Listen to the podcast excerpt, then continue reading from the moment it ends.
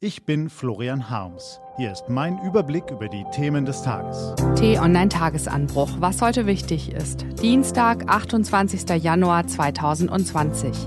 Nur eine Holztür verhindert ein neues Massaker an Juden. Wie kann das sein? Gedenken an Auschwitz. Gelesen von Ivi Strüving. Was war? Der Erreger ist da. Vergangene Nacht ist erstmals auch in Deutschland eine Infektion mit dem Coronavirus bestätigt worden.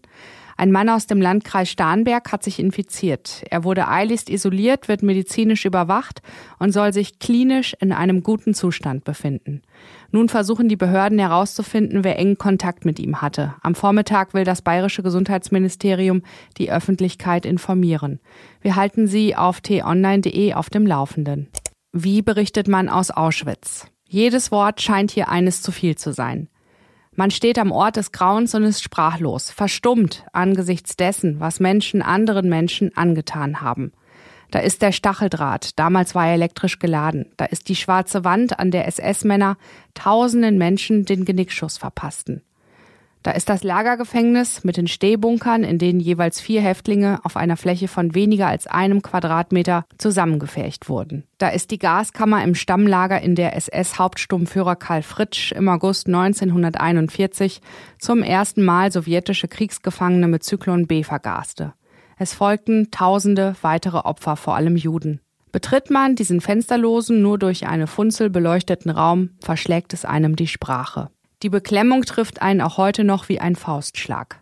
Drei Kilometer weiter stehen die Reste des Vernichtungslagers Auschwitz-Birkenau. Hier ermordeten die Nazis die meisten Menschen. Von damals sind die Ruinen geblieben, nur einige Baracken, Wachtürme und der Stacheldrahtzaun wurden rekonstruiert. Gestern wölbte sich über dem Gelände vor dem Eingangstor außerdem ein riesiges Zelt, in dem sich rund 3000 Menschen zum Gedenken an den 75. Jahrestag der Befreiung des Lagers versammelten. Die Präsidenten Polens, Israels, Deutschlands und weiterer Länder waren darunter, aber sie spielten diesmal nicht die Hauptrolle.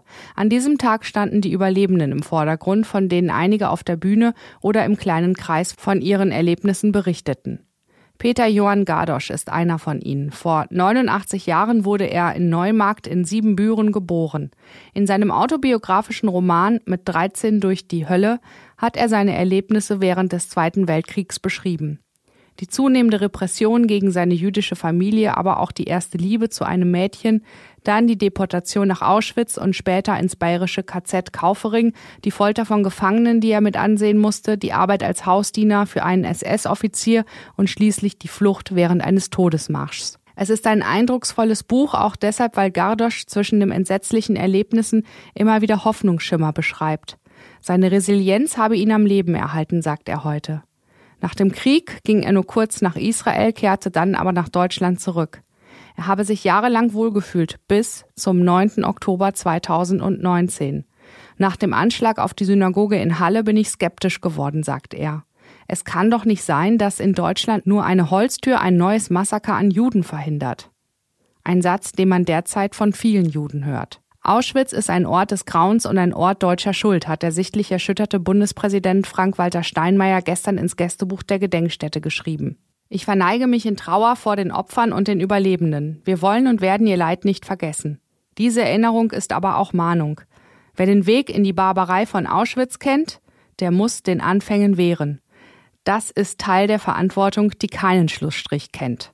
Klare Worte, verpflichtende Worte. Nun kommt es darauf an, dass es nicht bei den Worten bleibt.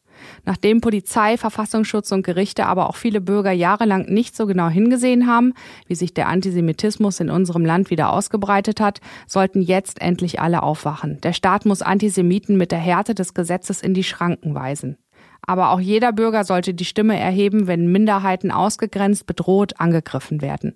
So wird das Gedenken mit Leben erfüllt. Das Auschwitz-Gedenken darf nicht nur an den Kalender gebunden sein, sagt Peter Johann Gardosch. Die Beschäftigung damit muss permanent sein, schon in den Schulen. Sagt den Kindern, dass sich das nicht wiederholen darf. Fragt man ihn, warum der Antisemitismus heute wieder erstarkt, gibt er eine klare Antwort. Auch Bundeskanzlerin Merkel trägt eine große Schuld an dieser Entwicklung, meint er. Warum? In ihrer Rede vor der Knesset sagte sie, die Sicherheit Israels gehöre zur Staatsräson der Bundesrepublik. Aber dann lot sie die Todfeinde der Juden und der Israelis nach Deutschland ein. Das passt nicht zusammen. Meint er damit die arabischen Flüchtlinge? Ja, die kamen mit ihrem muslimischen Antisemitismus hierher. So eine Meinung mag man nicht gerne hören und man mag sie auch zu pauschal finden. Aber wenn ein Holocaust-Überlebender sie äußert, sollte man sie ernst nehmen. Was steht an? Die T-Online-Redaktion blickt für Sie heute unter anderem auf diese Themen. Die EU-Kommissarin Vera Jourova besucht heute Warschau, um Vertrauen aufzubauen und um für Transparenz zu werben. Israels Staatspräsident Reuven Rivlin wiederum ist gestern mit Bundespräsident Steinmeier von Auschwitz nach Berlin geflogen. Eine besondere Geste. Heute diskutieren die beiden mit Schülern eines jüdischen Gymnasiums. Der Wehrbeauftragte Hans-Peter Bartels stellt seinen Jahresbericht vor. Zuletzt sind Bundeswehreinheiten wegen rechtsradikaler Netzwerke in die Schlagzeilen geraten. Nur noch drei Tage bis zum Brexit. Worauf stellen sich die deutschen Unternehmen ein und was erwarten sie vom künftigen Handelsabkommen zwischen Großbritannien und der EU? Darum geht es heute beim Bundesverband der deutschen Industrie. Diese und andere Nachrichten, Analysen, Interviews und Kolumnen gibt's den ganzen Tag auf t-online.de und in der App.